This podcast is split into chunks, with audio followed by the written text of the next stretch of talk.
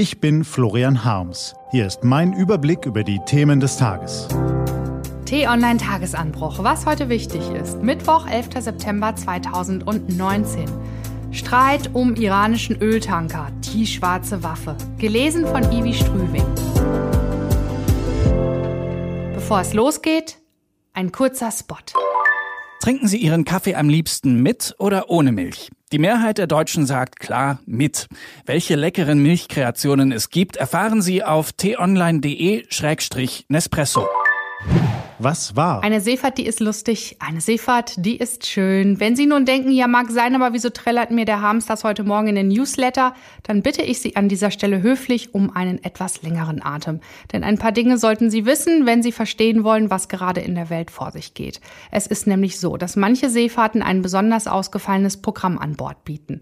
Zum Beispiel, wenn britische Kommandos das Schiff stürmen. Oder das US-Außenministerium dem Captain per E-Mail mehrere Millionen Dollar anbietet, damit er den Kurs ändert.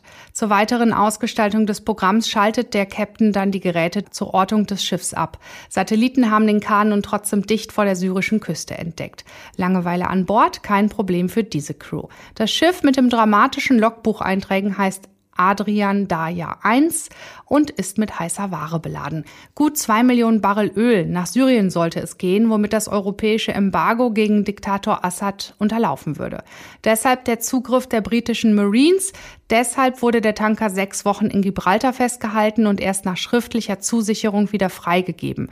Das Öl werde keinesfalls nach Syrien geliefert. Garantien, die das Papier nicht wert sind, auf dem sie stehen womit wir beim Lieferanten wären, dem Iran.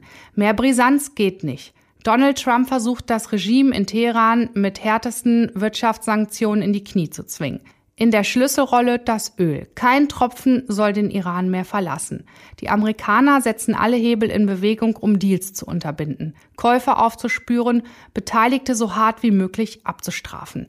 Geschäfte mit iranischem Öl haben mit normalem Handel inzwischen nichts mehr gemein. Sie werden im Schatten abgewickelt wie große Drogendeals.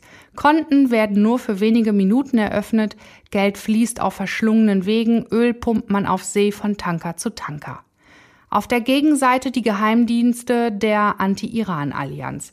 In Teheran tauchen mal Koffer voller Geld, mal armenische Prostituierte auf, um Händlern Informationen zu entlocken. Bis zu einer Million Dollar wird allein für die Nummer eines Kontos geboten, über die ein bevorstehendes Geschäft ablaufen soll, berichtet die New York Times. Wenn es darum geht, einen randvoll beladenen Supertanker in Gewässer umzuleiten, wo die Amerikaner ihn beschlagnahmen können, ist auch mehr drin. Geld spielt keine Rolle, denn es geht um viel. Zum Beispiel um die Existenz. In Israel hat Premier Netanyahu noch nie an eine Verhandlungslösung mit dem Iran geglaubt und sieht seinen Erzfeind nach wie vor auf dem Weg zur Atommacht. Immer wieder lässt er Basen der Revolutionsgarden und ihrer Verbündeten in Syrien und im Irak bombardieren. Die Saudis und die Arabischen Emirate ziehen am selben Strang. Deren Beziehungen zum Iran beschränken sich auf blutige Stellvertreterkrieger und ein gnadenloses Ringen um die regionale Vorherrschaft. Mit Israel und den USA versteht man sich auf dieser Basis blendend. Nun hat allerdings gestern in Washington eine Personalie für Aufruhr gesorgt, die sich auf Donald Trumps außenpolitischen Kurs massiv auswirken wird. Aus heiterem Himmel verlor Sicherheitsberater John Bolton seinen Job. Er habe hingeschmissen, beteuert der Mann mit dem Schnauzer. Nix da, er wurde gefeuert, tönt Herr Trump. So oder so. Zwischen dem Kriegstreiber Bolton und dem genialsten Dealmaker aller Zeiten ist die Erde verbrannt. Zu oft habe Boltons Kurs Trumps Fuß auf Glatteis geführt, ist zu hören. Zum Beispiel in Venezuela, wo laut Mr. Bolton der Sturz von Präsident Maduro ausgemachte Sache sei, sobald die USA ihr Gewicht hinter den Führer der Opposition werfen würden. Gesagt, getan. Nun ist aber der Maduro immer noch da. Doof. Zoff gab es auch um Nordkorea. Mr. Bolton glaubte, die USA würden bei den Atomverhandlungen von Kim Jong-un hinters Licht geführt. Er verlangte hartes Kon Kontra. Boltons Chef verlangte es nach Handshakes und Selfies. Zuletzt und dem Vernehmen nach besonders heftig krachte es dann wegen Afghanistan. Der Präsident will raus aus dem verhassten Krieg und die Soldaten nach Hause holen. Im Wahlkampf um eine zweite Amtszeit macht sich das hervorragend. Mr. Bolton wollte lieber, was er immer will. Der Deal mit den Taliban ist zwar auch ohne sein Zutun geplatzt, doch allein die Idee des Präsidenten, eine Taliban-Delegation auf Tee und Cookies in Camp David einzuladen, trieb den Sicherheitsberater auf die Barrikaden. Nun war es zu viel. Gegenüber dem Iran hat jetzt Mr. Boltons schärfster Konkurrent im Weißen Haus das Sagen, Außenminister Pompeo. Der will zwar nicht gleich jede Regierung im Nahen Osten stürzen, aber dem Iran die Daumenschrauben anzulegen, das findet er auch sehr gut. Die Mullahs sollen unter dem Druck amerikanischer Sanktionen zu Kreuz kriechen und das darf man vielleicht sogar wörtlich nehmen.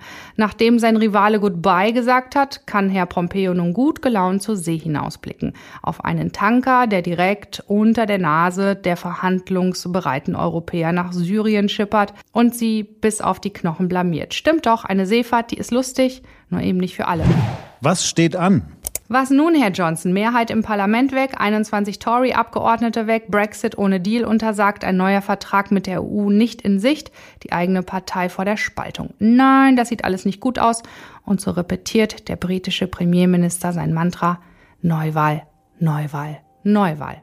Diese und andere Nachrichten, Analysen, Interviews und Kolumnen gibt's den ganzen Tag auf t-online.de.